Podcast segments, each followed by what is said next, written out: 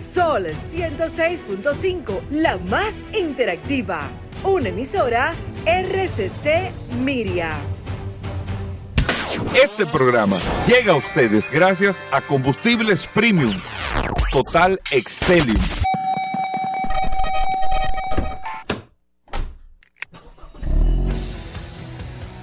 Bienvenidos al programa número uno de movilidad en la República Dominicana. Vehículos en la radio.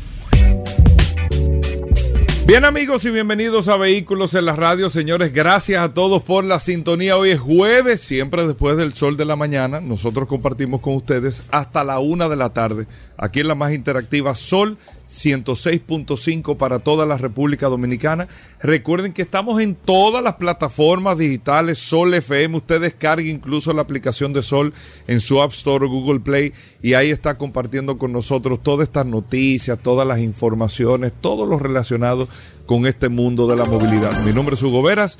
Un placer y un honor poder llegar a ustedes todos los días, dos horas hasta la una de la tarde aquí en la más interactiva y compartir con nuestros amigos también que están en el WhatsApp, que ya Paul lo tiene en las manos, el 829-630-1990, que es el WhatsApp de Vehículos en la Radio. 829-630-1990, ese WhatsApp que usted tiene ahí Ahí usted puede también interactuar con nosotros en, noticias, informaciones, bueno, en todo lo que tiene que ver con este mundo de la movilidad. Usted no lo escribe por el WhatsApp o las curiosidades que tenga, las inquietudes, todo esto.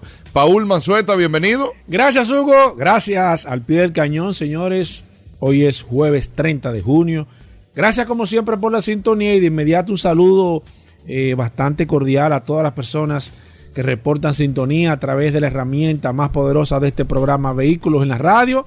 Señores, arranca este programa, así que pongan atención, porque hoy les tenemos un programa sumamente interesante, lleno de contenido eh, importante. Muchas cosas están sucediendo, como siempre digo, en este apasionante mundo de los vehículos. Bueno, muchas cosas, eh, amigos oyentes de Vehículos en la Radio en el día de hoy. Miren, eh, eh, Toyota acaba de lanzar un plan sumamente interesante de reciclaje para las baterías eléctricas. Incluso eh, a nivel global acaba de hacer una, una alianza con una empresa que se llama Rootwood, si no me equivoco, o, les paso el dato más adelante, pero es uno de los cofundadores de Tesla que ha montado una empresa eh, que tiene que ver con la fabricación de componentes para baterías eléctricas y está haciendo una plataforma porque ya principalmente Toyota que tienen eh, modelos del Toyota Prius con bancos de baterías que ya han llegado a su fecha eh, de término,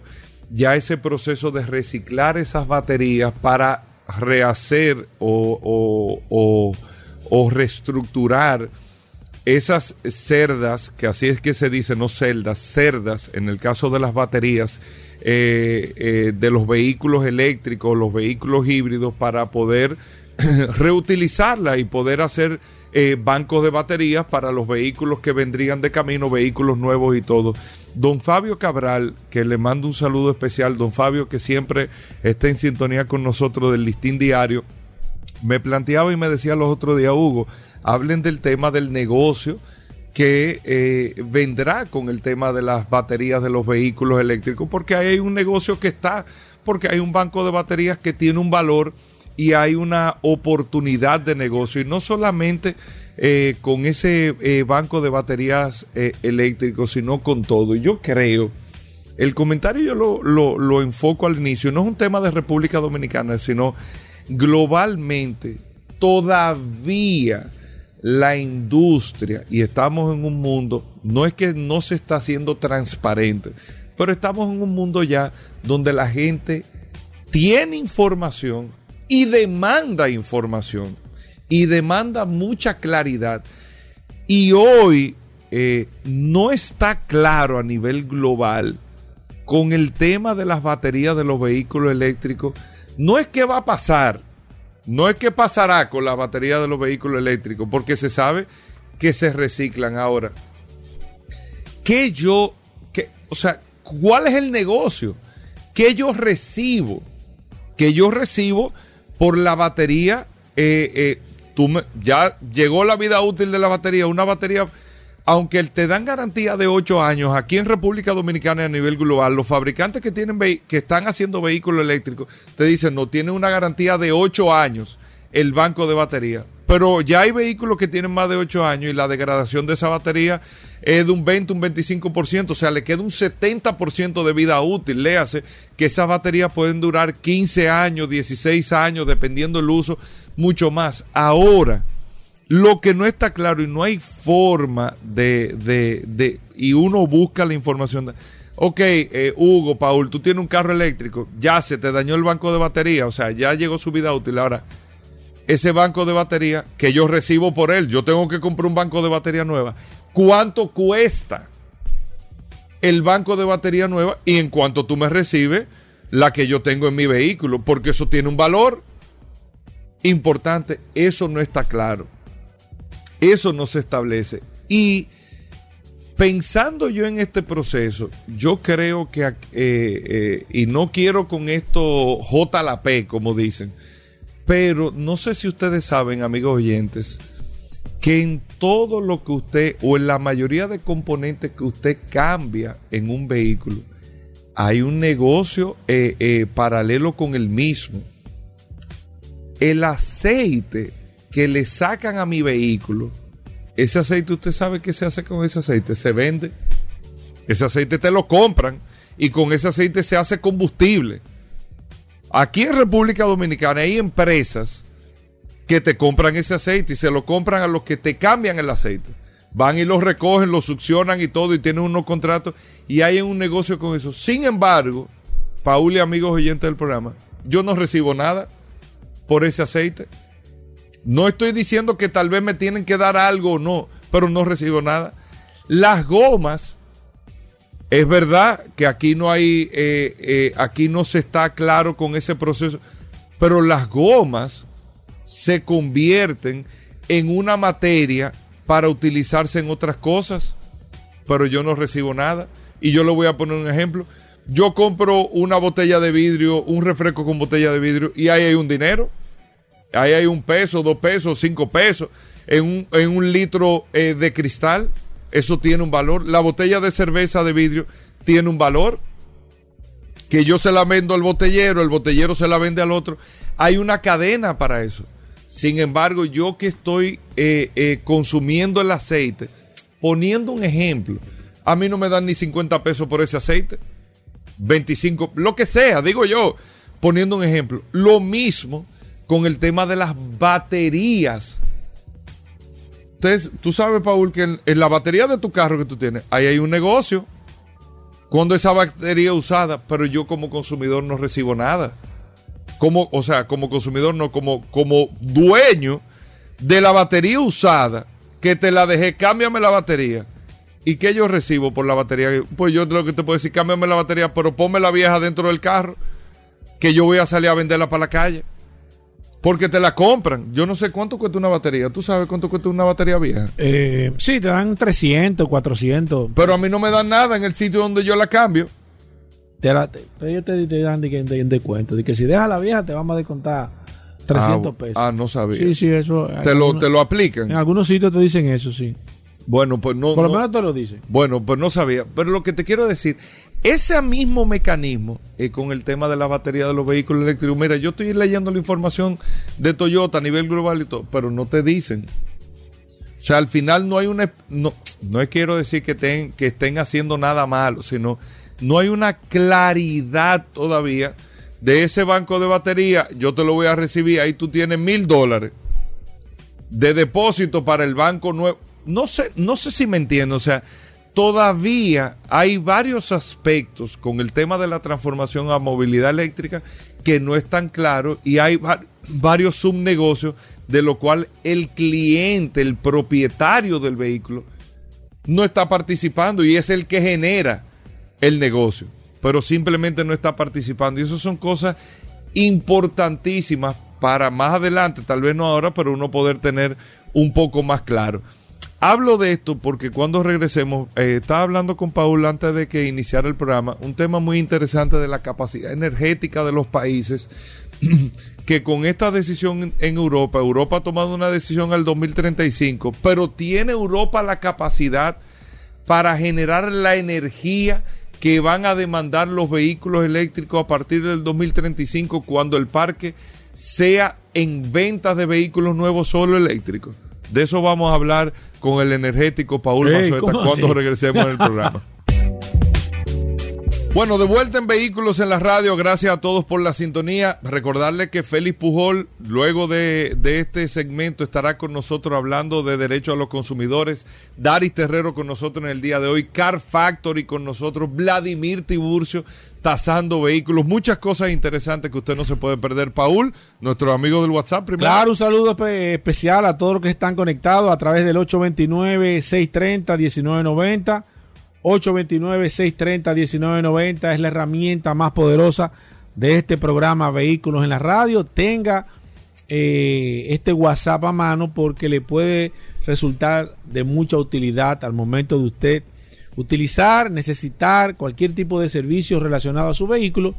Tenga esta herramienta en sus manos. Mira, Hugo, estuviste hablando hace un momento a- un dato sumamente interesante, cosa que se está cuestionando el mundo a nivel general y nosotros aquí en Vehículos en la Radio, aunque nuestro tema principal quizás no es el tema energético, sí tenemos que tocarlo porque hay una tendencia evidentemente al cambio de, de- de- capacidad motriz, o sea, de combustible.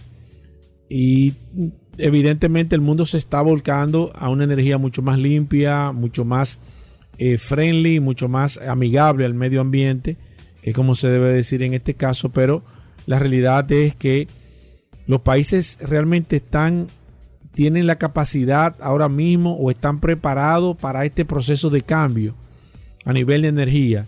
Y nosotros lo hemos comentado aquí en varias ocasiones.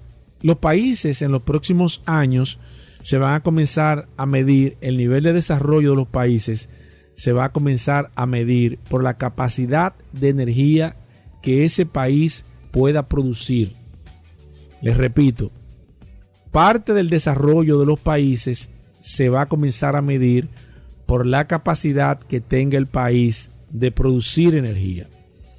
Ha estado saliendo en esta semana pasada Japón y Australia, la han estado haciendo, el Estado le ha estado haciendo un llamado a todos los ciudadanos de Japón y Australia que comiencen un proceso de ahorrar energía. O sea, hay una necesidad de ahorrar energía porque se han disparado los niveles de consumo de energía a nivel per, eh, per cápita.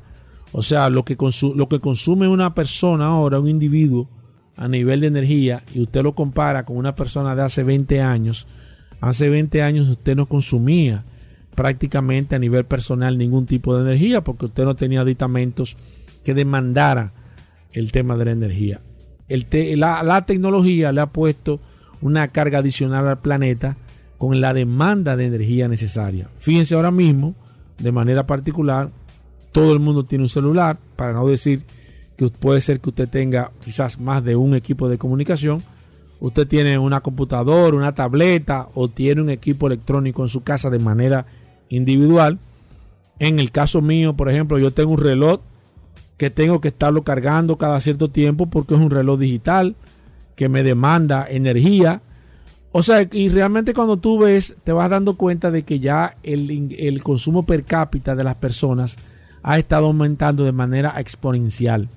Ahora, ¿qué viene? ¿Qué es lo próximo que viene? Que es el dato que nos atañe a nosotros, el consumo de energía eléctrica de los vehículos. Pero no solamente esto, ya ve- vemos que el metro de aquí a la ciudad de Santo Domingo y la mayor y todos los metros del mundo son eléctricos. El teleférico que está aquí trabajando y el próximo y el que se está construyendo también de manera particular también eh, va a ser eléctrico. O sea, le estamos aumentando la capacidad. Sin embargo, los países no van al mismo ritmo, o sea, no van instalando o no van eh, tratando de, de salvaguardar la demanda de energía eléctrica porque va con mucha rapidez.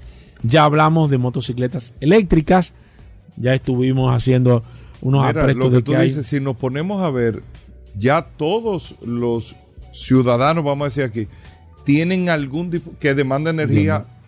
Cuando tú dices personal, de manera particular. no era en tu casa, tú siempre demandaste energía, pero tú salías de tu casa y Sí. tú no tenías nada que necesitaba una energía eléctrica para funcionar. Exacto. Fíjate que ya tú mismo o uno mismo está cada rato. Tú tienes un cargador, dame un cargador y te conecta en cualquier ¿Verdad? parte para demandar energía.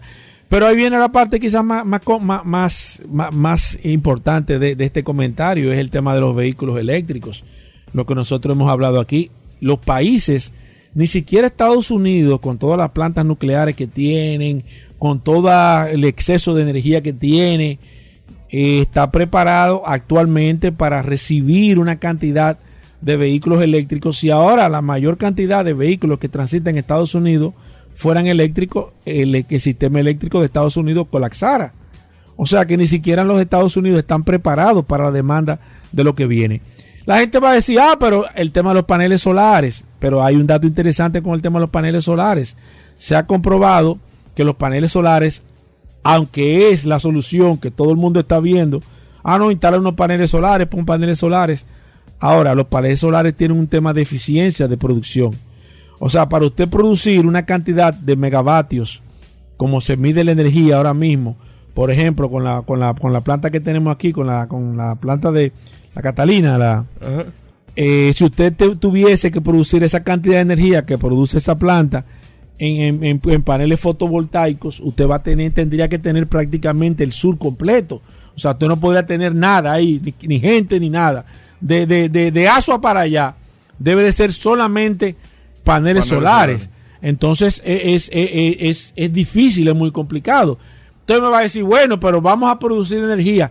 La producción de energía limpia, países, por ejemplo, como, te puedo hablar del caso, por ejemplo, como Costa Rica, que es uno de los países que más energía limpia producen. O sea, eh, si hacemos una comparativa, lo que está demandando con lo que está produciendo, Costa Rica está por encima del 95% de producción de energía limpia. Ahora, ¿cómo lo hace Costa Rica? Costa Rica lo hace con una combinación de energía eólica, energía fotovoltaica y energía del, del, del- y, y energía del, del agua, del presas, energía de la de las de la las- hidráulica. la hidráulica. O sea, se hace una combinación de, de producción de energía, entonces el país se hace eh, prácticamente lo más autosuficiente en la producción de energía posible. Nosotros como país tenemos una situación muy difícil, muy complicada, porque le vamos a agregar un aditamento a algo que de manera tradicional, después de que el tirano Rafael Leonidas Trujillo estuvo en la República Dominicana, hemos tenido siempre un tema de un déficit energético a través del tiempo. No lo vamos a achacar esto al tema político, pero sí tenemos un déficit energético desde que, desde que nosotros tenemos uso de razón, todo el que está escuchando este programa. Y ahora le vamos a agregar un aditamento adicional que, aparte de que le estamos eh, poniendo el tema de la electrónica, le queremos agregar un aditamento mucho más complicado, que es un vehículo con una cantidad, una capacidad de No, carga de energía millones de vehículos que, de que- que energía entrarían al sistema. que entrarían al sistema. Y fíjate que es tanto así, Goberas, que los vehículos eléctricos en su mayoría, las mismas personas que se encargan de vender los vehículos eléctricos, te hacen una serie de conjeturas y te hay una serie de explicaciones como la que nos hizo, lo que nos estuvo haciendo nuestro amigo de Gigafactory aquí cuando vino, de que tú tienes que tener con- condiciones, momentos, bajo ciertos esquemas para tú poder cargar tu vehículo eléctrico para que no se te considere como un, un consumidor industrial o un, o un gran consumidor, algo así. O sea que tú tienes que tener cuidado al momento de tú cargar tu vehículo, cómo tú lo debes hacer, el horario, eh, eh, la capacidad de kilowatt hora, que tú le debas poner a, tu vehículo que se cargue.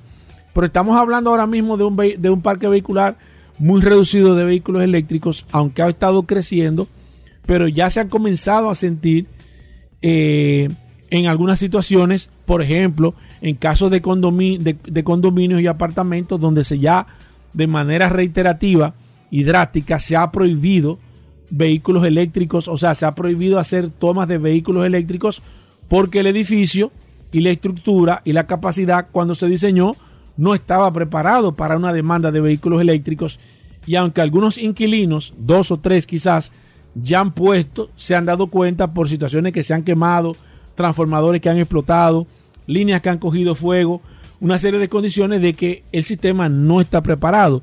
Y a todo esto, señores, tenemos que agregarle el tema de que se pierde mucha energía en el tema de la distribución. Tenemos unos cables desde cuando Trujillo aquí en muchos, en muchos sitios, aunque se ha estado haciendo un esfuerzo por sustituirlo, pero no es fácil sustituir todos los cables eléctricos de un país completo.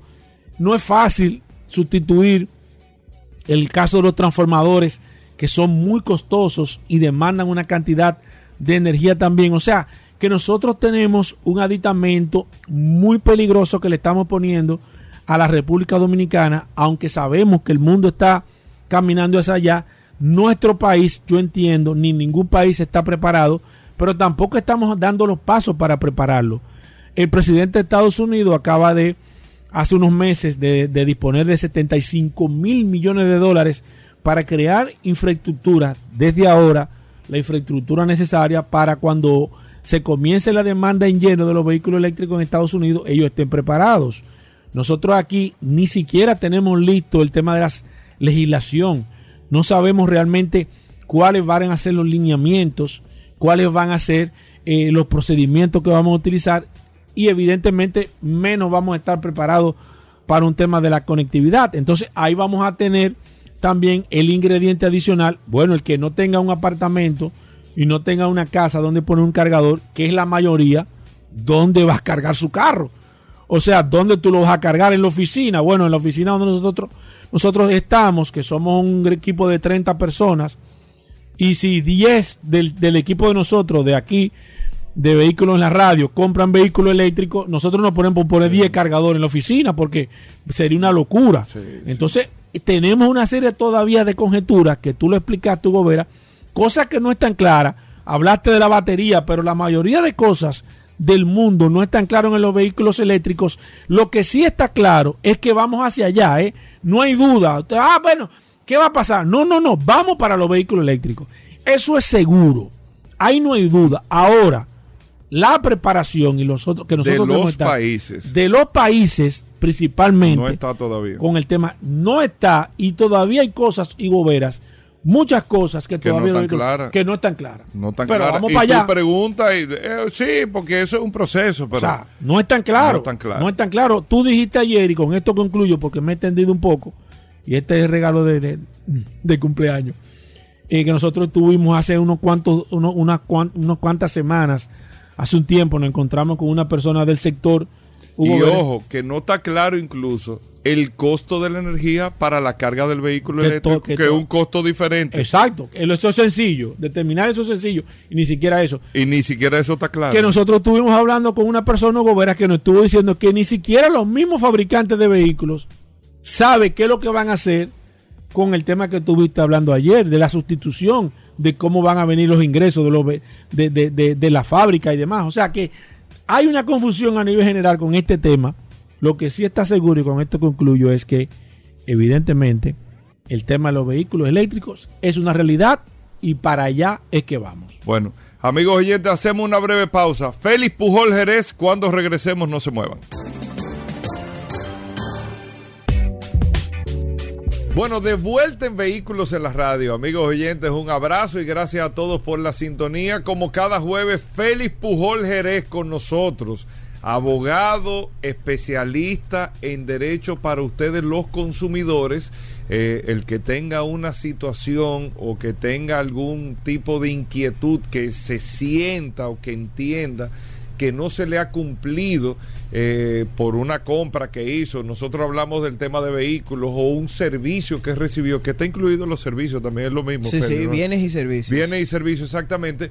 Usted tiene, hay, hay reglamentaciones, hay, hay bases legales para usted poder estar protegido en caso de que se siente y que se pueda lógicamente demostrar en esta naturaleza. Por eso todos los jueves Félix Pujol está con nosotros aquí. Nosotros lo enfocamos al área de los vehículos, que es un área sumamente sensible, delicada porque la compra de un vehículo para todos nosotros es una inversión sumamente importante y se dan muchas situaciones donde a veces no tenemos la razón, pero en la mayoría de casos sí. O sea, eh, la verdad es que eh, se nos están violando algunos derechos o, o, no se nos está cumpliendo y por eso Félix viene a orientarnos aquí a Vehículos en la Radio. Félix Jerez, bienvenido al programa. Ahí está Paul con el WhatsApp de inmediato para tomar, usted que pueda ir escribiendo sus preguntas en el 829-630-1990 829-630-1990. Felipe Pujol, bienvenido, ¿cómo va todo? Excelente, Hugo, muchísimas gracias siempre por la oportunidad. Un abrazo a mi hermano Paul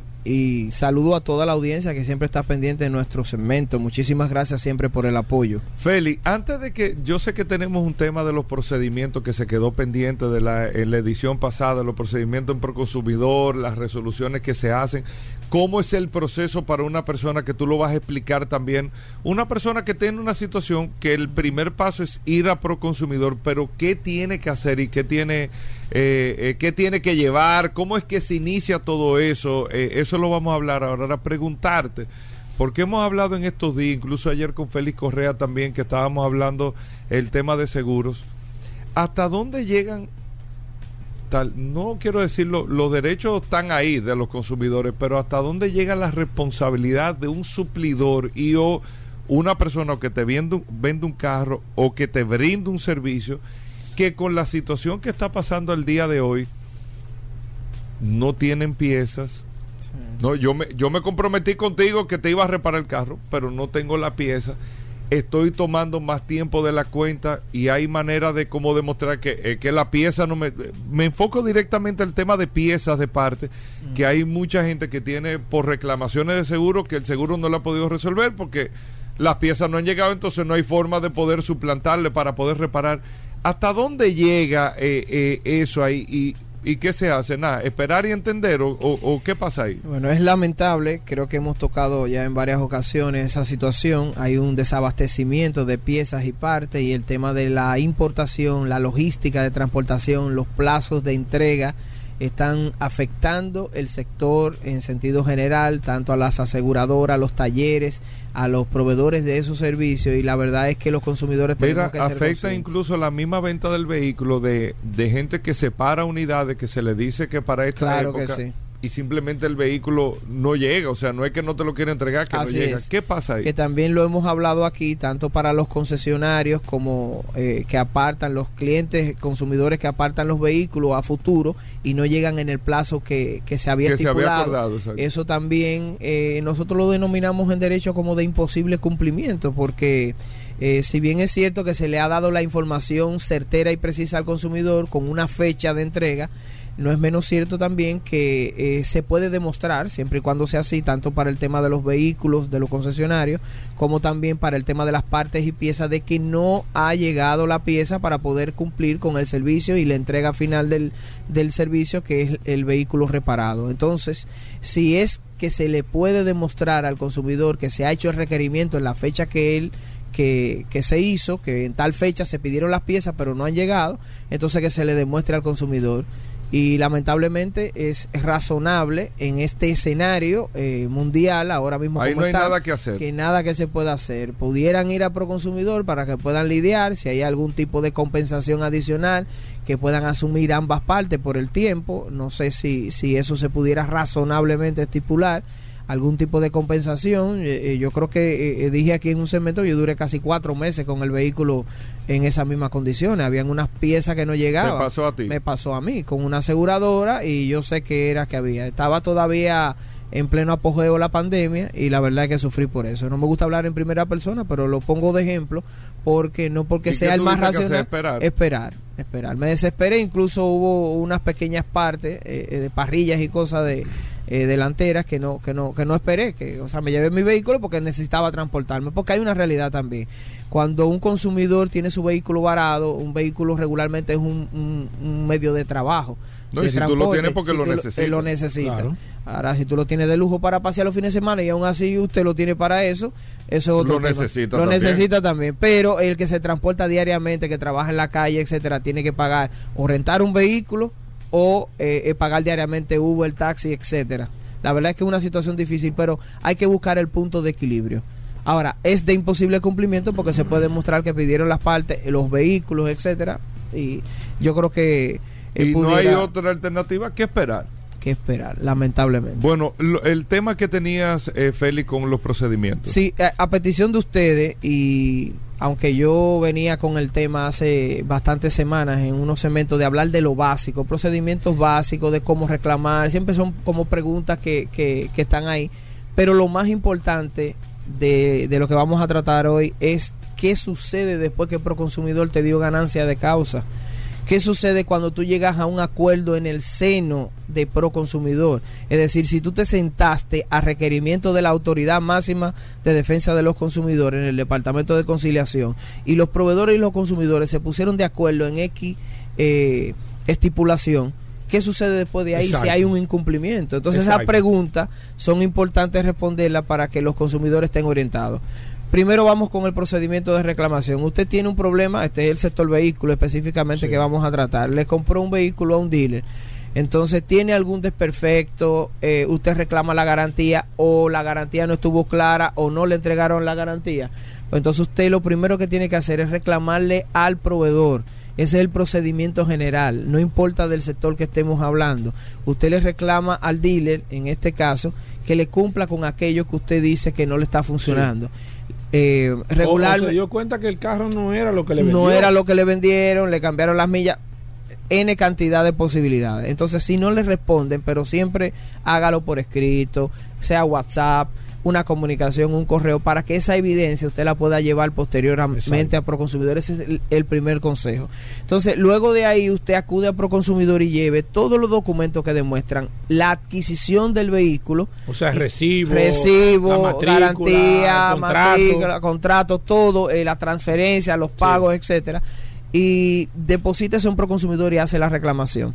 Entonces allá sucede y ahora vamos al procedimiento. El inicio del procedimiento administrativo, según la ley 358-05, es llamar a las partes para que puedan eh, sentarse a una conciliación. Y va la persona que compró el vehículo. Exactamente. Entonces Como ahí paso. voluntariamente, porque esa fase es conciliación, voluntariamente conciliatoria ahí. las dos partes se sientan, proveedor y consumidor, para tratar de llegar a un acuerdo. Expone cada uno la situación. Hay dos eh, escenarios posibles. Esto es como si fuera caso cerrado. Eh, bueno, no, no así, pero está bien.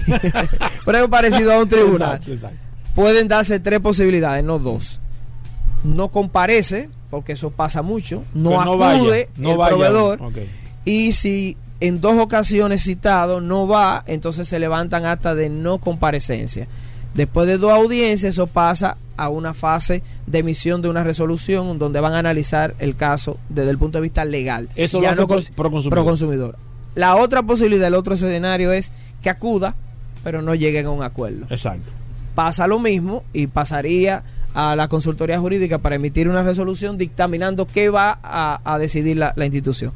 Y tres, que lleguen a un acuerdo. El tercer escenario es interesante porque es parte de lo que queremos eh, decir brevemente. Exacto. O sea, Si el- llegan a un acuerdo- El reconoció que sí, Mira, que el motor problema, tiene que- problemas. Que yo te. Que Sí, de sí, verdad, mira, que- de verdad, el que el técnico con perito, sí, sí, era, era Bien, Era, era bien. una. Llegamos a un acuerdo. Te voy a cambiar el vehículo, te voy a devolver el dinero. Exacto. O te voy a compensar con tanto. Exacto. Tres posibilidades. Si firman ese acuerdo, ¿qué sucede con eso? Eso tiene que tener un plazo para cumplirlo. Claro. En 30 días, 45 días, etcétera. Aquí vienen los escenarios que nosotros queremos plantear. ¿Qué está haciendo Proconsumidor en este momento cuando hay un incumplimiento de acuerdo? Eso- ¿Qué está haciendo Proconsumidor. Proconsumidor cuando también emite una resolución a favor de un consumidor? Exacto. Esas son las preguntas clave, porque hemos dicho aquí que duran meses para poder resolver un caso. Y entonces, si encima de que un consumidor dura meses, no tiene la posibilidad de cómo ver que sus propias decisiones pro consumidor la haga cumplir. Sí, porque es un tema también. Suponte tú que tú tengas una reclamación de esa índole o de esa o, o esté en esa situación y tú vayas a una reclamación y este proceso se tome varios meses para llegar a una conciliación y luego de que se llegue a una conciliación entonces se dure varios meses. Se toma un tiempo más. pero ¿qué Porque pasa? se concilió una. Sí pero, sí, pero hay un tema también que hay que entender porque mientras tanto tú estás usando el vehículo, tú no lo quieres usar, pero tú tienes, o sea, ¿qué pasa? Es en el escenario que lo use, pero en el escenario de que el vehículo esté dañado, como un caso que Ta- yo pero conocí tam- que duró un año, pero también pero que no lo podía usar por, por temas de pero placa y esas también tú cosas. tienes un problema ahí. Exacto, entonces vamos a ese escenario. Llegamos a un acuerdo que, es el te más voy a sencillo. poner otro escenario. Ten cuidado, Hugo. Da- No, te voy dale, a poner otro da- escenario. dale, dale, Cuidado, Hugo. que tú, no, un escenario tú que los tú jueves conoces. vienes No, con no, mala te fe. voy a poner un escenario que Paul conoce. Pero dale, dime ese. No, mira, llegamos a un acuerdo en 45 días, en 30 días, tú me tienes que resolver con el motor. Pasan los 30 días, pasan 45, 60 días. Pero hay que sumarle los dos meses que tiene el tipo entre reclamándole al dealer y lo que duró la etapa de conciliación. O sea, fácilmente la persona tiene cinco meses que no está usando el vehículo. Llegó a un acuerdo y ya él cree que automáticamente Sí, firmó el eso- acuerdo, eso ya eso se va a resolver Eso es porque el consumidor es una autoridad. Es como una fiscalía que tú dices, no, fiscalía dice que hay Y que no resolver, así. o un juez. Entonces aquí es que viene la etapa de la ejecución o de hacer valer sus propias decisiones. Sea el acuerdo que voluntariamente, y dice la ley, que tiene validez de título ejecutor, eso es igualito que una sentencia definitiva y no se cumplen. Entonces eso pasa también con las resoluciones.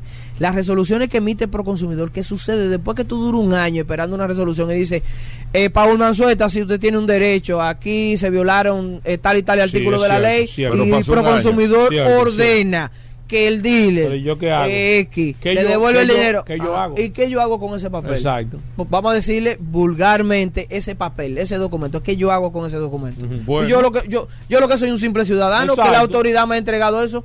Pero consumidor, ¿qué yo hago con esto? No, él tiene que ¿Qué cumplir. hacer con? Ahí es que está el problema, Hugo. Que si sea, Proconsumidor no tiene un, mecanismo de hacer No cumplir. existe. No, porque hace Bueno, muchos años Se intentaron. supone que si yo te di una resolución, tú me le- se le entregaste a Paul, Paul viene a donde mí, que soy el dealer.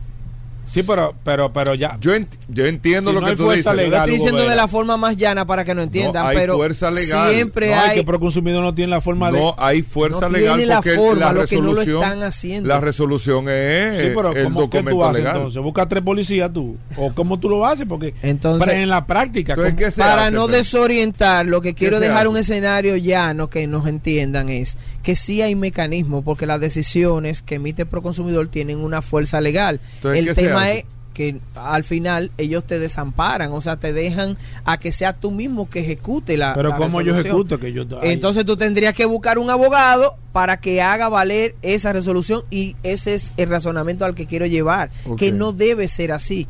¿Qué- Por ejemplo, qué debiese existía de- ¿Qué debiese de ser? ¿Qué- una defensoría del consumidor que una vez hubo una intención de que crearon la estructura para que un grupo de abogados acompañe en esa fase a los consumidores que no tienen cómo pagar Ya un en la abogado. fase de hacer Deje cumplir hacer cumplir esa decisión. la resolución. La decisión que emite la misma autoridad. Bueno, pero eso no es tan complicado. no debería de ser tan complicado. Pero tú sabes los cientos y cientos de casos que se quedan así en el limbo.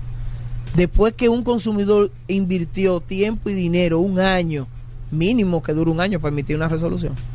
O sea, no debe de ser.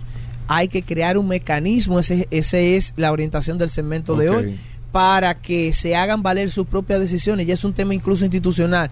Más allá de amparar los derechos de los consumidores, es que tú hagas valer tus propias decisiones. El imperio de la ley. Una pregunta, Félix Pujol. Ten cuidado, Ya. Cuando eh, tú bajas el volumen así de la voz que tú vienes peligroso. Una persona compró un carro, dio un inicial para ese carro, se lleva el carro, dura exactamente un mes usando el carro. Ah, que este carro yo le siento que esto, que lo otro, que, que esto, que lo otro. Yo voy a devolver el carro. O sea, no, no estuvo sati un carro usado, no estuvo satisfecho. con- eso es válido. O sea, mira, eh, yo compré este carro, pero no estoy satisfecho con lo que el carro me está dando. Yo pensaba que era otra cosa. No estoy satisfecho. ¿Qué pasa ahí? Yo sé que lo hemos dicho en otras ocasiones. ¿Qué pasa ahí? Y, ah, Para mí, para mí, debería de estipularse un mecanismo de compensación al dealer. ¿Por qué? Porque si no hay una justificación valedera bajo la cual tú tengas que devolver el vehículo, tiene que cobrarte una penalidad. Pero tiene que ser una penalidad justa. Porque tampoco es que el 50% del valor de un vehículo tú se lo vayas a descontar por el uso de 30 días. Tiene que haber un equilibrio.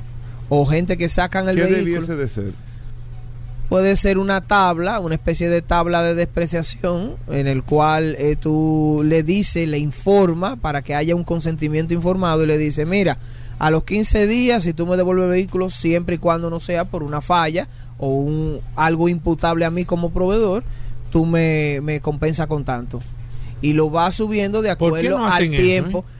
¿O Es una idea o- que yo creo que le he dado aquí en otras ¿Quién- ocasiones. ¿Quién debe de hacer ¿Quién eso? Es que debe- tiene que, eh, mira, aquí viene un tema, es un concepto un poco técnico, pero bien, nosotros. la autorregulación. Si no hay regulación por parte de las autoridades, entonces viene lo que se llama autorregulación. Yo mismo de Yo mismo mis como reglas de mi sector, negocio. yo pongo mis reglas, No, pero no, o yo mismo como dealer poner mi, mi bien, pero No, no, yo ¿Qué entiendo lo que tú estás institución? No, no, diciendo. sí, lo que la dice ley- bueno, la ley no en te mi establece negocio yo tengo estas reglas en mi negocio. Ajá. sí, pero ¿qué institución es que se encargaría de hacer una resolución para todos ahí es que voy. Entonces tú la legitimas llevándole el, el- el tema pro consumidor porque al final va a quedar estampado un documento que será un contrato de adhesión y eso sí está regulado por pro consumidor. Tanto las políticas escritas como esos contratos deben de estar ¿Por qué las asociaciones no hacen eso? Mira, es interesante. Lo que pasa es que las Vamos asociaciones orientan eh, de modo general. ¿Eh? ¿Dura? eh, sí, sí, No dura. hacer, de no modo general. No, pero qué interesante. No, pero van a vamos a decir una cosa, o sea, cualquier dealer o concesionario que quiera hacer eso, lo que tiene que ponerlo de acuerdo a, a, a- a cómo va el negocio en el sentido el 10% al mes, el 12% al, a, a qué El lo- 10% del valor del vehículo, Del pero vehículo. yo te di un 10% de inicial. No, del 10% de lo que tú dices. Sí, pero No, entonces yo Ah, te bueno, di un ah, 10% bueno. se convierte en un No, 1% no, pero entonces es que- del valor del no, vehículo. pero, pero- no, pero es que un No es vehículo. tan- no es pero tan- un un sencillo, pero algo que hay un que- vehículo hay- usado nadie un 10%, Hugo. algo hay que No, poner. Paul, un vehículo usado nadie de un Paul, 10% tú para llevarse. Un caso, viejo. Bueno, no, no, nadie no, de un 10% No, un de un 10%, vehículo un usado, carro eso- nuevo eso- sí. Eso es verdad. Pero no, un vehículo usado. Eso es verdad. Hugo, No, pero no sería lo más sensato. mínimo o sea, mitad. olvídate del porcentaje que sea. No sería ah, lo más racional establecer un, un tema de porcentaje de acuerdo al tipo de vehículo. Porque. Ustedes saben más que yo de De vehículos. acuerdo a la tabla. Hay o- o- marcas. O, hacer una tabla. Ajá, una dice tabla así, pero por, ve- por marca, porque hay vehículos que se deprecian más que otros y ustedes lo saben más que yo. Entonces, si tú me sacaste ese vehículo que yo, como dealer, aquí estoy en defensa, no lo voy a negar, dejé la oportunidad de vendérselo a otro que sí se va a quedar No, tiene- con él. tiene que haber una ¿Eh? Tiene que haber una penalidad. Y otra cosa que repito, hay marcas que se deprecian más que otras. Si me sacaste ese vehículo de ahí un mes y me lo usaste, y dependiendo cuánta milla, porque también eso hay que Sí, valorarlo, sí, claro. porque por ejemplo yo no viajo mucho al interior, Sí, exacto. yo tengo un vehículo de cuatro años de uso que tiene 30 mil kilómetros. Kilómetros. 30 mil Bueno, kilómetros. marca- o sea, yo no, yo no le doy, yo no le meto Exacto, millas a mi vehículo. Hubo una marca en Estados Unidos que hizo una campaña una vez y, y lo establecía. Tú, llévate el carro, úsalo, Úsalo. y si no te eh, sientes, Satisface. Devuélvelo sin ningún tipo de penalidad, pero no podía pasar de 2.000 millas de recorrido. Bien. O sea, le, le, le ponía un Sí, le pone- parámetro. le pone un rango. No, no, Eso pero es verdad lo que tú dices. O sea, eh, tú pones una regla, no. Sí. Tú te lo llevas. Eh, si tú lo quieres devolver en 30 días por alguna condición particular que no te convence el vehículo y con menos de mil kilómetros de recorrido, una cosa así, Sí, entonces sí, eh, eh, habría una penalidad de esto, una Claro. tabla, ponerle una Pero tabla. mira, nosotros Claro. tuvimos un caso muy hace mucho tiempo. eh, Eso con, puede con- ser. Con una situación con una persona aquí que y me estoy viendo como chiquito. ¿Qué es lo que está pasando? Entonces, Eh, Tú recuerdas que, que la persona dio 200 mil pesos para comprar una camioneta nueva. Eh, por una razón u otra no le, no le aprobaron el préstamo a la persona y después el dealer le dijo que no, que no le iba a devolver el dinero. No, no, no. Entonces, Eh, entonces en ese yo he caso, en ese caso, casos en ese caso, ¿qué tú haces? Porque Yo- no, hay, no hay una ley que te diga Mira, que se lo Yo devuelva. he ¿no? intervenido en varios casos así, antes incluso de y yo la tengo la intención de comprarlo, lo que pasa es que no me aprobaron sí, el préstamo.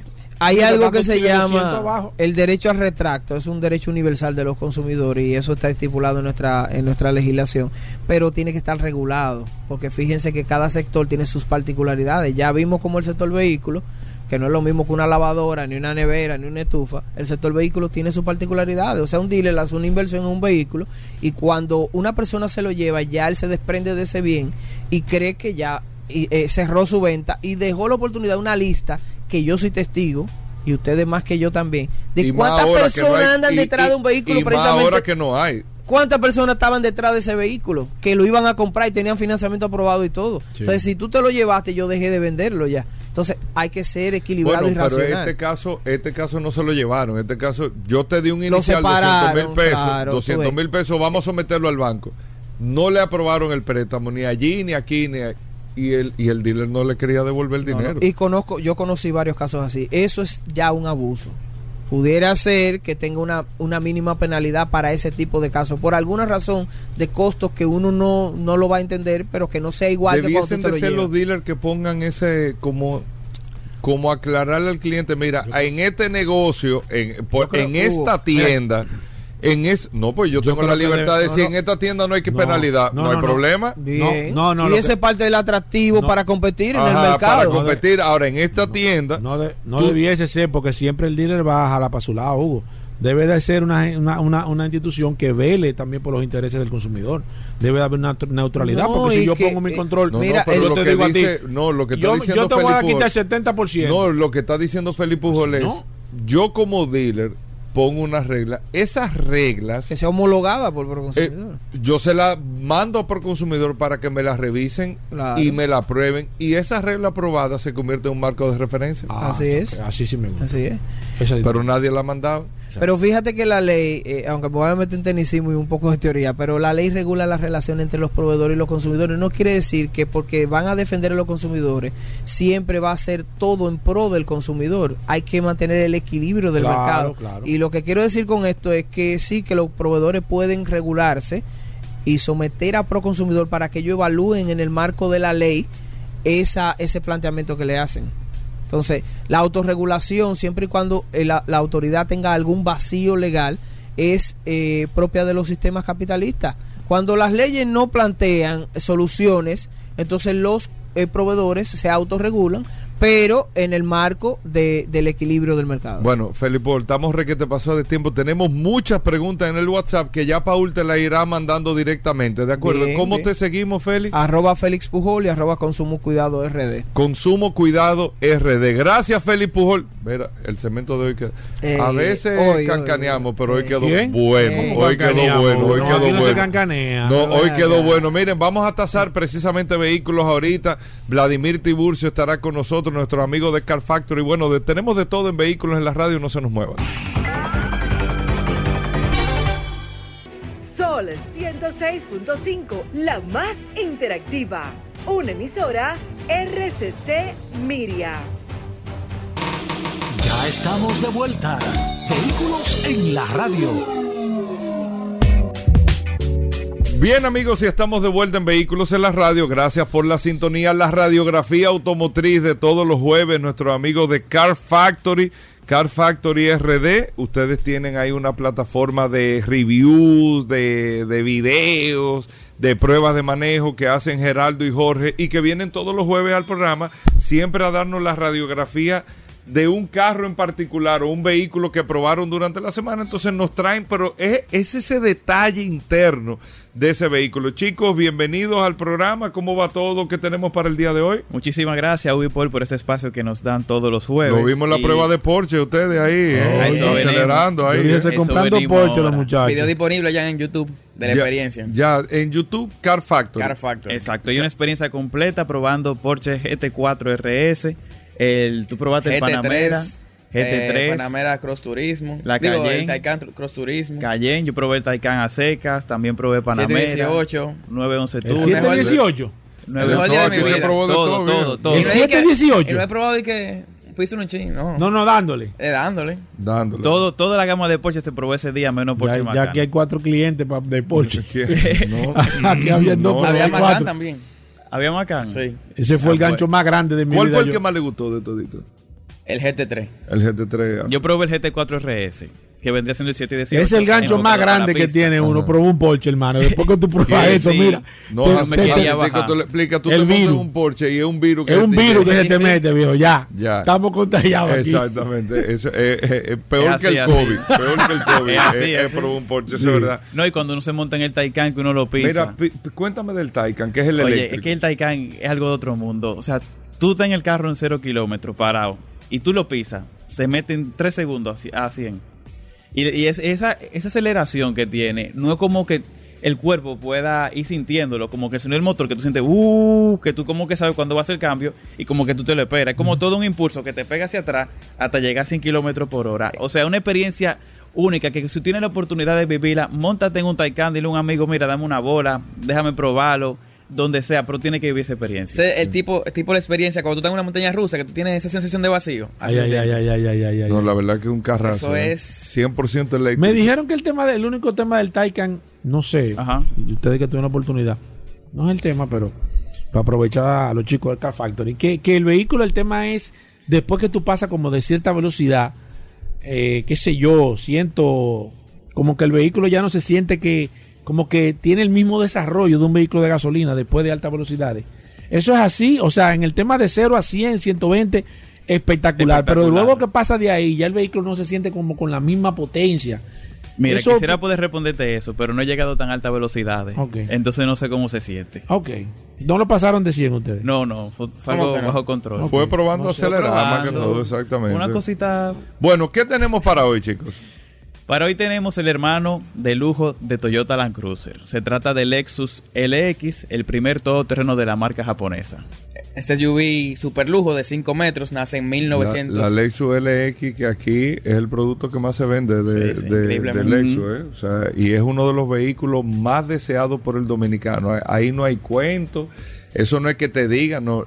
Todo el mundo, yo creo, que, ten- que esté en ese nivel económico, quiere...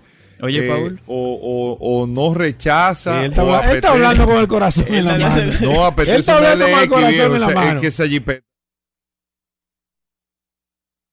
Atención Villalona. Esa jipeta es increíble. Sí, sí, sí. que- Esa jipeta es increíble.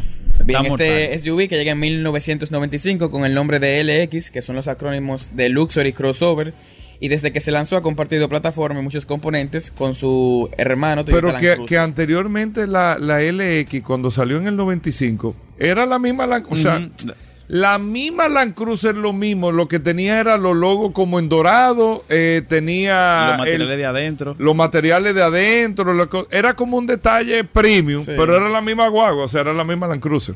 De hecho, yo me atrevo a decir que hasta la tercera generación de la LX, que fue la anterior, la LX 570, era muy similar a Land Cruiser. Pero ahora con la última generación, ya como que tú puedes decir que cada vehículo independiente, a pesar de que compartan motorización y plataforma y transmisión en la versión de gasolina.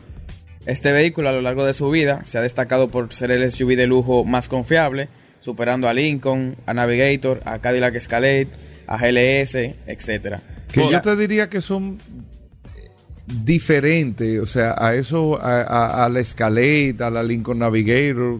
Lo que pasa es que lo ponemos en una lista porque JD Power hizo la lista en Estados Unidos. Sí, sí, o sea, luego- la comparación va, pero es que el uso, es que el, el tipo de público, todo, o sea, e- ese, el vehículo americano de lujo Ujú.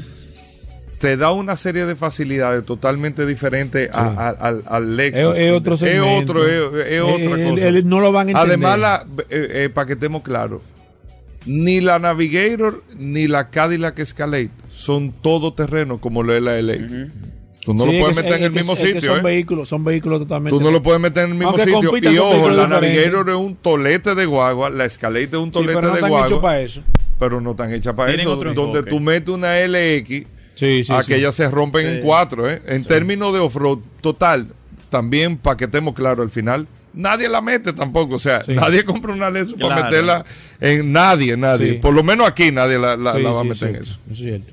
Entonces, como mencionábamos, LX, LX600 comparte plataforma, motorización y transmisión con la Land Cruiser de gasolina, que es el V6 de 3.5 litros con 310 caballos de fuerza, la transmisión automática de 10 velocidades y la plataforma GAF. El, el, el mismo motor. Mismo motor en el caso de gasolina con la Land Cruiser. Ok. Que es la que está viniendo la, el- la El L3. X600. No, y la, La la Cruiser Cruz- 300. La 300, exactamente. Exactamente. Es la misma, el mismo motor. No, lo que pasa es que aquí llega diésel, la Land Cruiser. No, y gasolina también, está llegando gasolina. Mm, Ah, pues tú estás, no, tú estás muy enterado, Hugo. Tú estás muy no, enterado. Hugo, de hecho, la semana Gallo. pasada probamos la, la de diésel, tú que es la única que llega. que Tú no, estás, tú estás, tú estás en pero- Tú estás hablando con mucha digan- propiedad. tú te no. sientes como que tú estás conectado con la He fuente. investigado, he investigado, ¿Eh? pero no me digan que no. Está, Pero es está- que de lo hecho- digo, está en la Delta, está en la de gasolina y está en la diésel, están las dos. ¿Cuál, cuál tú, tú estás eligiendo? No, si yo comprara una, que Exacto. estoy loco por comprar una No, no, de sí, esas, yo sí, la compraría la de gasolina. La de gasolina. A mí el diésel no me gusta mucho, a mí gasolina. Ok. Pues es un tema de gusto, ¿tú entiendes? Mismo equipamiento. El mismo equipamiento. Tiene el mismo que. Eh, en- Dice en- tengo entendido que sí, que, la, que el Es mismo mismo. vehículo es un tema de, de la motorización. Bueno, en Qué ese bueno caso. que- Oye, él está No, o conectado. sea, está eh, conectado. Pero no, me no, está o sea, mirando con una no, cara como que, viejo, no, que no. está ahí en la delta. Tú No, la buscas de ok. gasolina y ¿Tú la dices viste? la dos. ¿Tú la viste? Va, pero no te rías. ¿Qué te No relajes, Paul, yo te estoy diciendo. O sea, yo le estoy En diciendo- ambos casos son excelentes vehículos, vienen con lo último en tecnología, vienen con el Toyota Safety Sense de segunda generación, o como Lexus le llama, Lexus Safety System de segunda generación, que no solamente cuenta con control crucero adaptativo, mantenimiento de carril, alerta de punto ciego, detección de peatones y ciclistas, y de hecho nosotros nos atrevimos a probar el manejo semiautónomo que tiene LX, que en la Luperón, él lee las líneas, tú puedes quitar las manos del volante, y en caso de que se meta alguien delante de ti, él va a frenar autónomamente. Si te sale del carril sin tener la mano en el guía, él se incorpora de nuevo en la senda y además Él de corrige que solo. él corrige exactamente. Y además de que si alguien se, se entra delante de ti, él no solo frena, sino que también disminuye la velocidad. Y una vez que él se quita, pues entonces le aumenta de nuevo la velocidad que tenía. Esa es la LX. Eso es La la la LX. Y si no también están la pintadas rayas. Hay problemas. si ¿Cómo? no están pintadas. Si no están pintados, pues aquí es difícil. No, no entonces. lee nada. No si lee nada. Él no lee Aquí. tampoco hoyo. No No, claro que no lo va a leer. Debiese, debiese, debiese. Bueno, ¿qué más, chicos? Eso sería todo por el momento. Si quieren más Espérate, que información. yo le tengo un par de Pero es preguntas. una huevo que tiene muchas cosas, ¿eh? Tengo un par de preguntas. Ponme ahí pupitre caliente. Voy a empezar contigo, Hugo. Tengo una pregunta. Digo, para ustedes también. ¿Cuál, cuál? Ey, Dos del peque no salió bien Espérate, ayer. No te no, no. pongas inventando con- Te van a dar dos vehículos para que tú lo pongas en el garaje de tu casa. Dos, no uno, no. ¿Cuáles son esos dos vehículos que tú eliges? Atento. Vamos, voy a hacer la pregunta. Sí, juégatela. Está riendo. Dos vehículos en el garaje de tu casa. Los dos vehículos que tú quieras te lo van a dar. ¿Cuál tú eliges? Hugo? Bueno, Yo voy a decir lo mío al final. no, yo te voy a decir, yo pondría una Land Cruiser, la de gasolina, una Jeepeta y un eh, M4, un BMW, un M4 eh, capotadura al lado.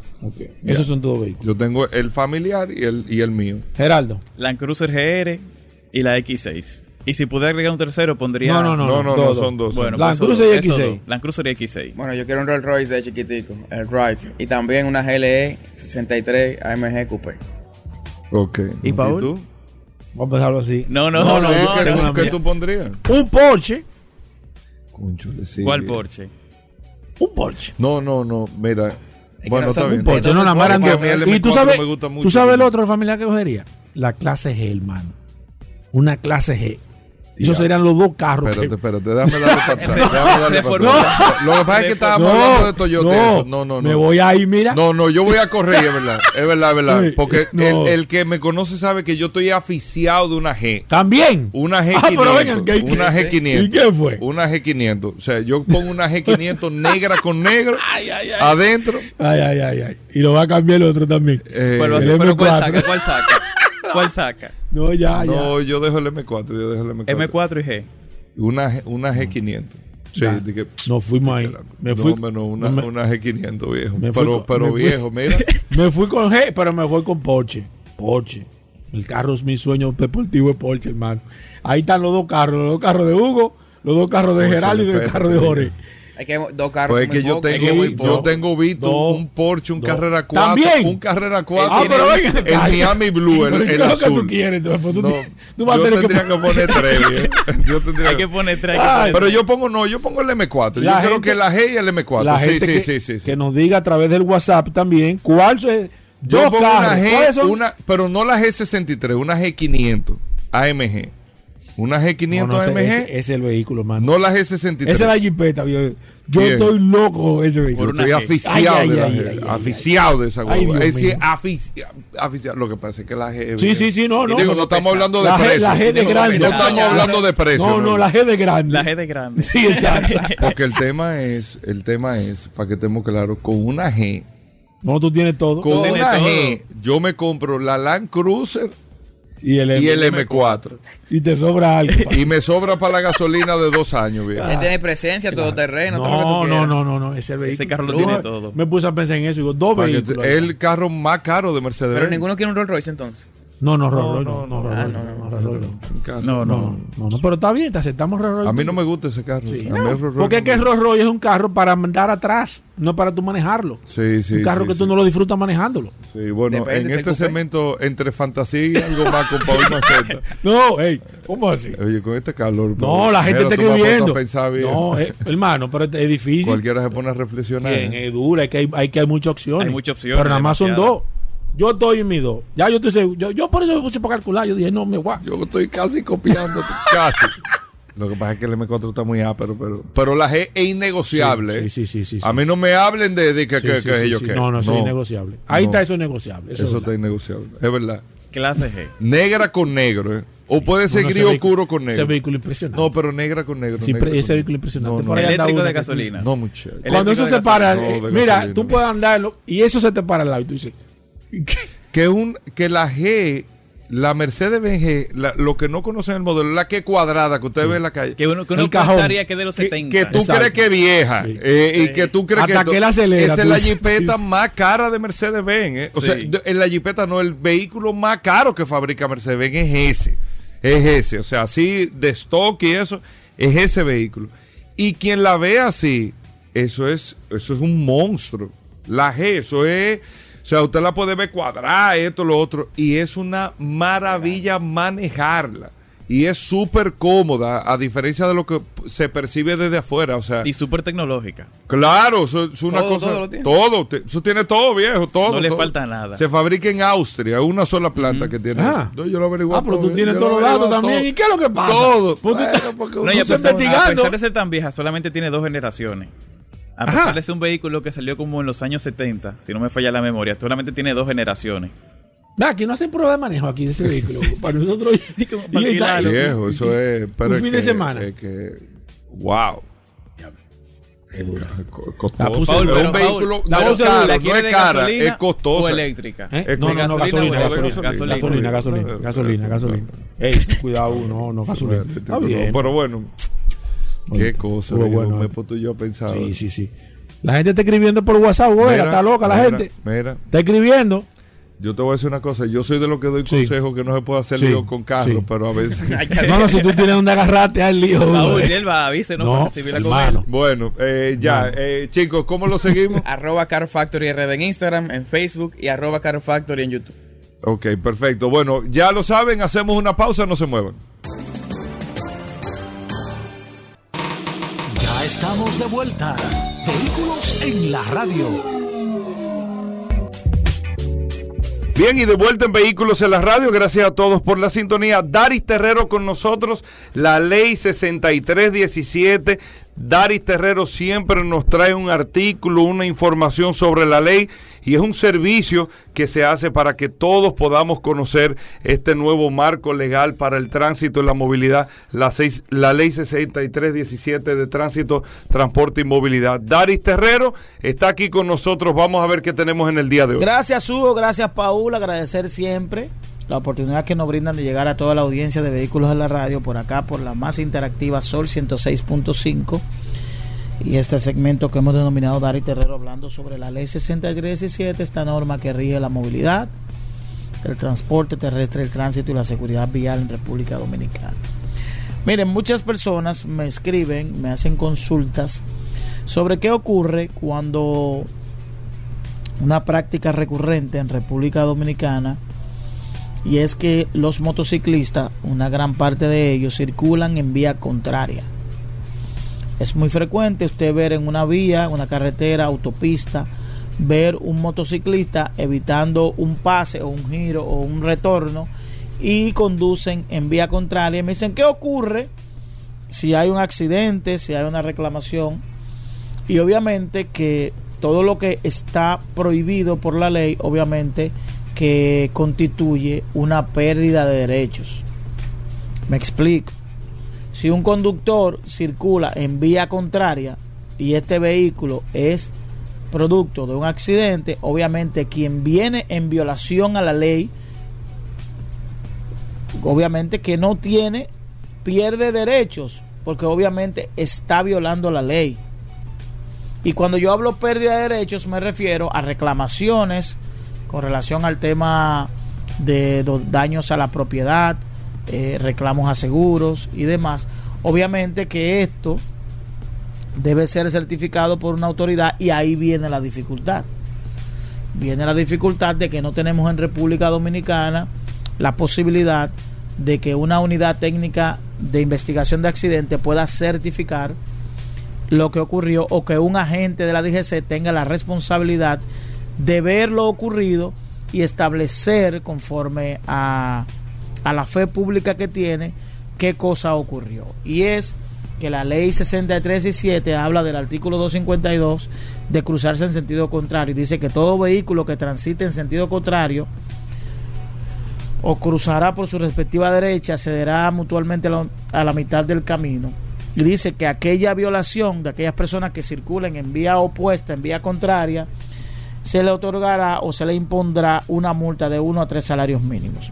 Y obviamente que uno diré, el que está escuch- escuchando e- esto dice, pero oigan eso, Eh, oigan esto, oigan esto. Es decir, es algo que se ve a diario, que lo ven los agentes, que lo certifican los agentes.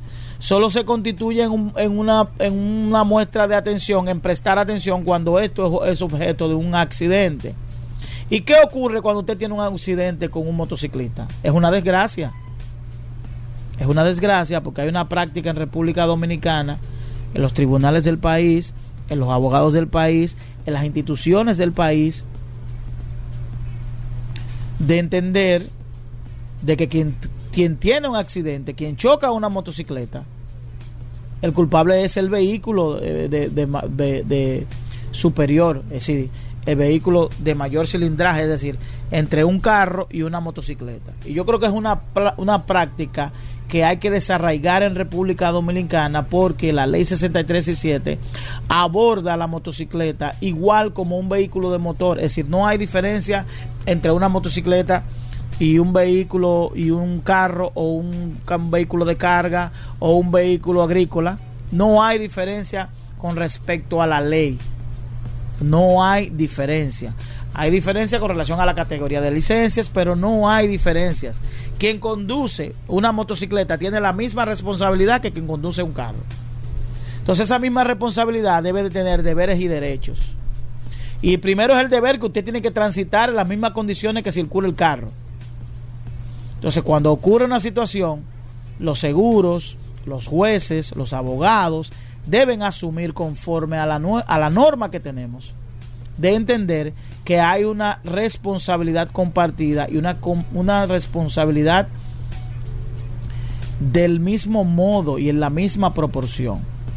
Por tanto, aquellos vehículos que son impactados por transitar en vía contraria, primero ya tienen una violación y esa violación lo hace objeto de pérdida de derechos conforme a la reclamación de daños a la propiedad, a los seguros, a la, a la persona que crea el daño, porque puede ser que quien ha- puede ser que quien haya chocado sea, eh, es decir, que usted lo choquen, pero por andar en vía contraria, porque no necesariamente yo tengo que tener eh, se supone que si yo voy transitando en una vía conforme a todas mis precauciones, si un vehículo viene en vía contraria, obviamente que la culpabilidad es de quien ha violado la norma en ese momento. Y es importante, miren, la gran cantidad de, de violencia que se, se genera en las calles de República Dominicana es por eh, precisamente a todo esto, precisamente a la falta de autoridad, a la falta de la autoridad en las calles,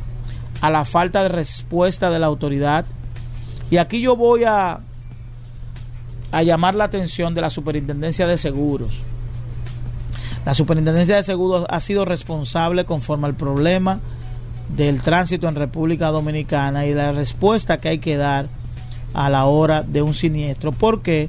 Porque los ciudadanos prefieren resolver sus temas de tránsito en la propia vía porque entienden que no hay confiabilidad en el sistema. Salvo honrosas excepciones con relación a las compañías de seguros, hay que obviamente sacar, sacar siempre el seguro estatal, el seguro reservas, que siempre ha sido de lo quien, quien, quien es eh, quien tiene mayor responsabilidad y quien tiene la mayor cartera en República Dominicana. Y eso no es porque sea del Estado sino porque ha sido y es dirigido con, las, con los mayores estándares, no solo nacionales, sino en términos de respuesta, en términos de siniestro y todas las líneas que posee. Yo creo que es importante que la Superintendencia de Seguros asuma el tema de, de los seguros de vehículos, partiendo de que el vehículo, el seguro del vehículo, es el único seguro obligatorio en República Dominicana. Es decir, el único seguro obligatorio es el seguro de vehículo establecido por ley. Pero obviamente hay una ausencia o hubo una ausencia de la Superintendencia de Seguros en dar seguimiento y regular todo el tema de los vehículos y del asegura, del aseguramiento de vehículos en República Dominicana. Nos vemos en la próxima. Bueno, Dari Terrero, ¿cómo te seguimos? Nos pueden seguir a través de Dari Terrero 1, tanto para Instagram como para Twitter. A través de nuestro WhatsApp pueden enviar sugerencias, fotos y cualquier imagen que tenga que esté vinculado al tema de la movilidad, de la imprudencia que ocurre en República Dominicana al 829-421-7758. Bueno, gracias Daris Terrero. Hacemos una pausa. Venimos en un momento. Ya estamos de vuelta. Vehículos en la radio.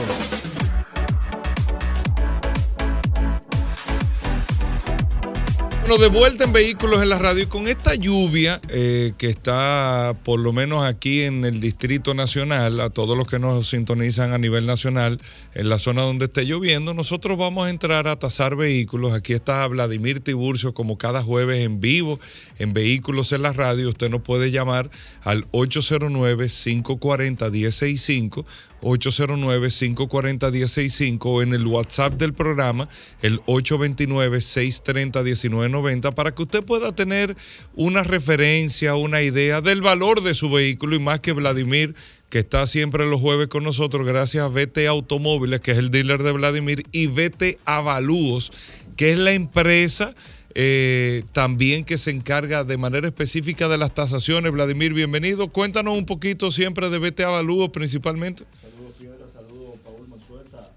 Muchachos aquí en cabina y las personas que siguen el programa todos los días, pero en especial, como bien dice, los jueves de tasaciones, que solamente tienes que escribirnos al WhatsApp o llamar al programa, eh, marca, modelo y año, y le vamos a dar un rango de precio de ese vehículo que usted quiere comprar, de ese vehículo que usted quiere vender. ¿Por qué un rango de precio? Porque no estamos viendo ese vehículo, no autorizamos a nadie a hacer una operación con estos precios, simplemente utilízalo de referencia. Bien, BTA Valúos es una compañía dedicada a la tasación en sentido general, pero con una gran especialidad en la tasación de vehículos y en asesoría para compra. Eh, ¿Qué es lo que nosotros hacemos? Somos pioneros en ese sentido. Usted va a comprar un carro o va a vender un carro, se pone en contacto con nosotros y nosotros vamos a hacer un levantamiento de información de ese vehículo y le vamos a entregar un documento de manera formal que usted puede tomar una decisión inteligente. Eh, ¿Qué incluye eso? La tasación, el chequeo mecánico, chequeo computarizado, el historial del vehículo en los Estados Unidos completo, entre otros puntos que eh, levantamos información sobre eso y fijamos un precio final de venta. Entonces es importante que si en este momento usted va a tomar o ya tomó la decisión de comprar un carro y lo tiene identificado, póngase en contacto con nosotros. Ya no hay excusa de que me engañaron, de que me vendieron un vehículo con el, con el millaje alterado, que me vendieron un vehículo y descubrí que es un salvamento. Ya no hay esa excusa. Si usted sabe de nosotros, todo el que escuche el programa, este programa se oye a nivel nacional y internacional, sabe perfectamente eh, ya el tiempo que tenemos acumulado de experiencia, que son más de 20 años de experiencia en el sector de los vehículos. Así que también... Eh, somos tasadores de inmuebles o cualquier otra cosa, como bien dijo ahorita, pero con una especialidad en el área de los vehículos. Cualquier institución financiera o cualquier persona o cualquier compañía que necesite un trabajo técnico profesional se puede poner en contacto con nosotros al 809-306-5230, 809-306-5230 y el teléfono de oficina 809-472-4488. Ahora vamos a tomar llamada y tomar WhatsApp, marca, modelo y año. eh, y le vamos a dar un rango de precio. Para de que tengan que una, quiera, idea, Una idea, sí. una idea del precio y ya la tasación formal, en caso de que usted la requiera, ya eso te determina realmente el valor porque recuerde que un carro usado, o sea, yo tengo un Corolla 2000, 2009, Hay 20 Corolla No, 2009. y no lo estamos viendo, por eso damos, por eso y trabajamos todo con tiene rango. un precio diferente. Y asumimos, lógicamente, que los, pre- los carros que nos decimos por aquí son carros que están en buenas condiciones. Y en base a eso damos, damos el rango de precio. Por eso somos bien responsables y decimos que no, no autorizamos que nadie haga. Vladimir, a- negocio con conociendo eso. tú el mercado dominicano, ¿qué le da más valor al carro, el kilometraje o la carrocería? Eh, No me digas que es una combinación. No, no, no, no, no. El, el- el- el kilometraje aquí la, la gente no le ve mucho, no le da mucha importancia si la carrocería está buena y el motor. ¿Por qué? Porque hay muchas personas trayendo carros de Estados Unidos con mucho kilometraje, pero no salvamento y le va bien. Y, y no lo manipulan. Y, por ejemplo, yo traigo carros de Es más Estados importante lo físico. Es más importante lo físico, siempre y cuando tú compras un vehículo con mucha milla, lo ideal es hacerle una serie de cosas que yo incluso en las tasaciones se las recomiendo. Pero yo soy de lo que prefiero un carro con mucha milla, milla a un carro salvamento o chocado. Yo, yo prefiero eso. Ok, realmente. bueno, vamos con Vladimir. 809-540-165. Marca, modelo y año. Y Vladimir te dice el precio, el- en cuánto está en el mercado, sin saber exactamente las condiciones del que usted en particular tiene. 809-540-165, el teléfono de la cabina. Y después tomamos al WhatsApp 829-630-1990. ¿Sí, buenas? ¿Aló? Hola. Sí. Camioneta Chevrolet Colorado. ¿Qué año? 2012, cabina y media, la sencilla, con el motor de cuatro. Eh, entre 750 y 825. Gracias, jefe. Gracias por la llamada. ¿Sí, buenas? Hola. Buenas. Sí, Vladimir, adelante. Sí. BMW X5 2015. 2000, ¿cuál? 15. 15. ¿Cuál, cuál Diésel o gasolina? Gasolina, ¿qué motor tiene? Gasolina. ¿Gasolina 3.0 o 4.4? 3.0. 3.0, la de 6 cilindros es una guagua mucho más atractiva y debe andar más o menos entre los 45, 48 mil dólares aproximadamente. Sí. 2015. Sí, por ahí Si buenas. gasolina. Eh, te- y te explico por qué. Sí, Esa pero- guagua de espérate, 6 pero cilindros. tenemos una gente ahí. ¿Sí, buenas? Sí, buena. Ford Focus 2016, tipo S, LS. si no es salvamento y la transmisión y todo lo demás está bueno, entre 5 y medio, entre 5.25 y 5 y medio. Perfecto. Explica ahora. Dímelo Te de- explico, la de 6 cilindros es una guagua mucho más atractiva por el tema del consumo, aunque la gente prefiere eh, visualmente la 4.4 por el equipamiento que tiene, pero es una guagua que eh, sale buena, o sea, no es una guagua que da mayores dificultades. Pero la siempre y gente cuando- prefiere la gente la- prefiere la de 6 cilindros y, ojo, pasa en este, en este caso que cuando las dos son usadas es mucho más atractiva y a la vez mucho, a veces mucho más cara o muy parecida en el precio la de 6 cilindros que la de 4 que la 4.4, no así cuando es nueva. Entonces Ah, se, vuelve mira más, esto. se vuelve más atractiva a la hora de usada. Ya, vamos con esta. ¿Sí, buenas? Sí, buenas. Adelante, señor. Yo, yo quiero saber el precio porque me interesaría comprar una Chevrolet Colorado 2016. Pero, pero la Z71. ah, la que trae la, la que trae la casa, la diésel. Sí, la Z La- si es la que trae la casa 2016, es una guagua de 25, 28, hasta 30 mil dólares si tiene por debajo de 150 mil kilómetros, por ejemplo. Vamos con esta. ¿Sí, buenas? Hola. ¿Aló? Sí, aquí está. Vladimir. ¿Por qué no hablan, por favor, del tema de los automóviles que son salvamentos? Porque el 90% de los automóviles aquí son salvamentos, la importación. No, no tan alto el porcentaje, pero la verdad es que se traen muchos saltamentos. ¿Qué significa eso, Vladimir? Es buena Eh, pregunta. eh, del bueno, señor. mira, hay, hay una diferencia entre carro salvamento y es bueno, eh, la hemos aclarado en otro programa, pero la vamos a aclarar de nuevo aquí entre salvamento y carro reverse.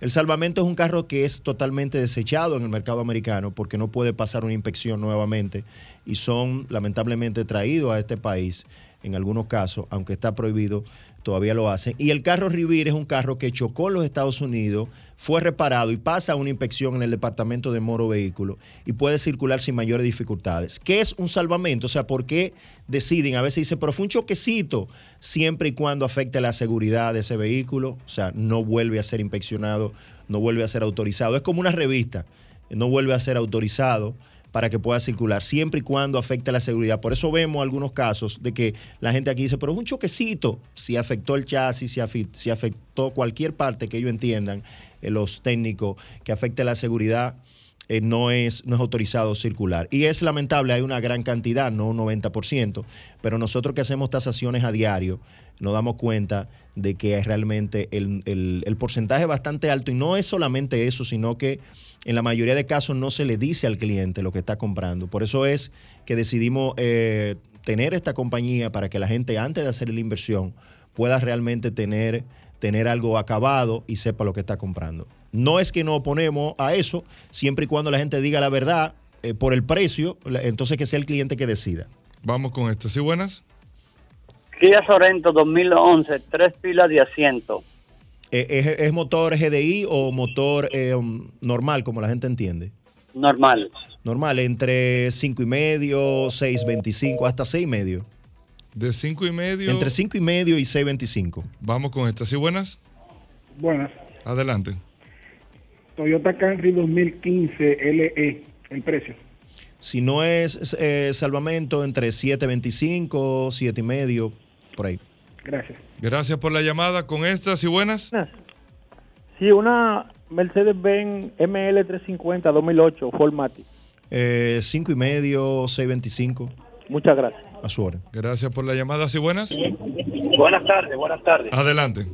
Eh, quería hacer una reflexión, una pregunta. Él acababan de hablar de los salvamentos y lo explicó bastante claro, pero al final decía que no se le dice al cliente.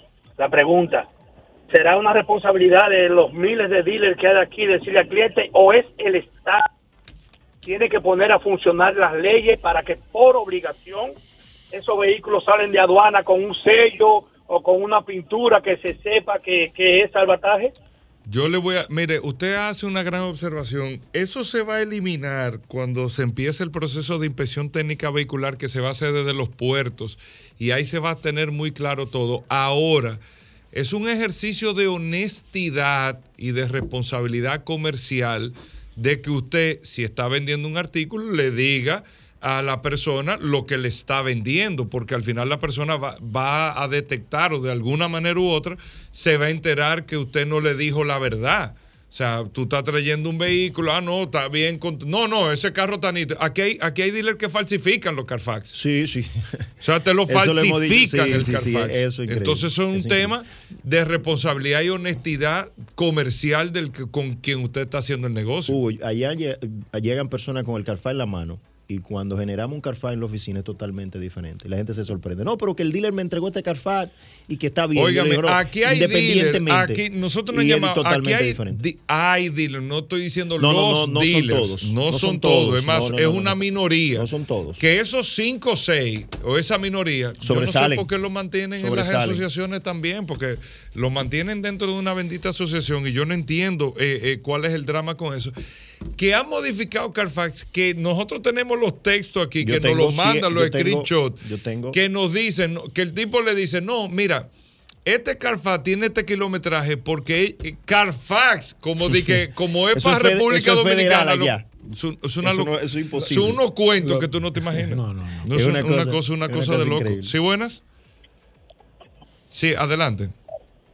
Buena, mira Hugo, no deben de dejarle el tema de honestidad a, a la gente, tienen que regularlo y someterlo, porque el dominicano no es honesto de, de nacimiento, tenemos esa, eh, esa línea desde cuando Cristóbal Colón. Entonces, el Estado debe de regular y eh, me- someter a la persona que está haciendo lo mal hecho, entiendo yo. No, pero se somete el- a Se la hace. gente. Aquí se han dado procesos judiciales. Aquí estaba Fe- Fe- Felipe Pujol ahorita. Ahora, se tiene que dar el hecho. O sea, el, el hecho de que tiene que vendérselo al tipo y tiene que engañarlo para que entonces automáticamente la persona va eh, eh, por el proceso de consumidor. El proconsumidor funciona. Y se someten. Y se someten. pero y no es largo el proceso. Eh, No es eh, largo, exactamente, no es no es, muy complicado. Es pero complicado. tal cual usted dice. ¿Sí, buenas? ¿Aló? Sí. Sí, una Tucson 2020 con 26 mil kilómetros. Eh, eh, depende del modelo, asumiendo que sea la básica, 2020 es una guagua de 28, 25, 28 mil dólares, si es la básica. Perfecto. Tenemos el WhatsApp, Paul, también. Vamos a darle espacio a nuestros amigos del WhatsApp 829-630-1990.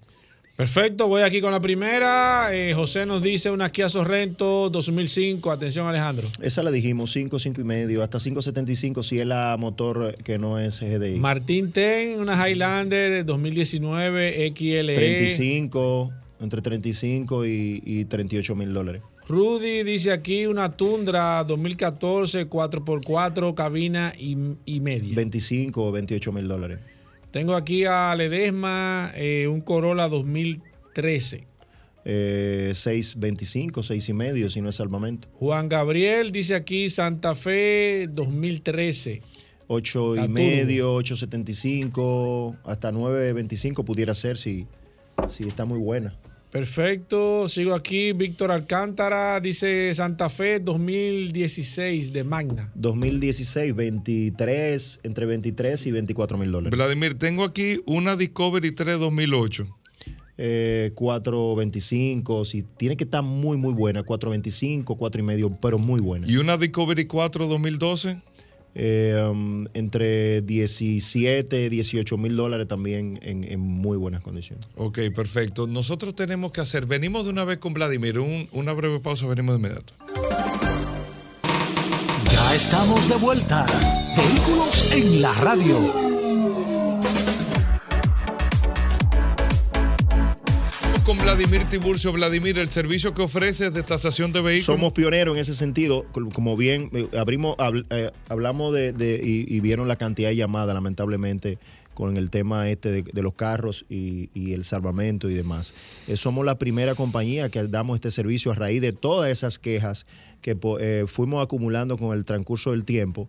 Y, y es fácil, usted va a comprar un carro en este momento usado, se pone en contacto con nosotros y nosotros vamos a hacer esa, ese, ese peritaje que debe hacerse, por ejemplo, cuando se haga en algún momento, como dice Hugo, en los muelles. Ese peritaje se lo vamos a hacer nosotros aquí antes de usted comprar el vehículo, para que usted pueda tomar una decisión inteligente. Incluso eh, nosotros somos bastante claros, si usted desea mostrárselo al dealer o a la persona que le está vendiendo para que vea que usted eh, agotó un proceso y pudo verificar qué es lo que está comprando, lo puede hacer. Es un servicio que paga usted, pero se lo puede mostrar a quien sea, bien claro. No es que estamos tumbando negocios, sino tratando de que la gente pueda asegurar su inversión y, venimos aquí a esta tribuna a coger llamadas y tenemos que ser responsables en ese sentido. Se puede poner en contacto con nosotros al 809-306-5230, 809-306-5230, seguirnos en las redes sociales, Hugo Veras, como B Automóviles, que es el dealer, y B Corta T Avalúo, tasación especializada en vehículos, aunque tenemos otras ramas también de tasación por si tienen la necesidad. 809 306-5230, mi WhatsApp, me pueden escribir y yo le voy diciendo también algunos precios en la manera de lo posible. Bueno, antes de terminar, recordarle que Hyundai República Dominicana y Magna Motors te invitan a visitar la sucursal Magna Kennedy, ubicada en la calle Doctor Mayen 215 en Arroyo Hondo.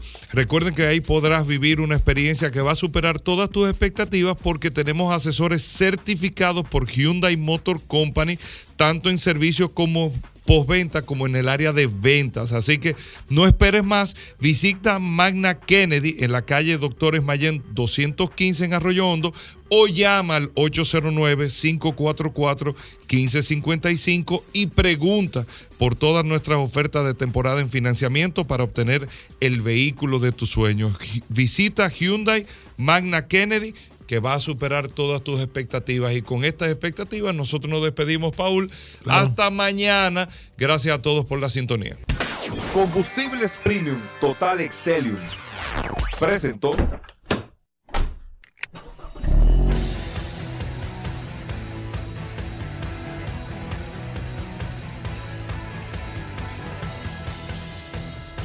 Vehículos en la radio.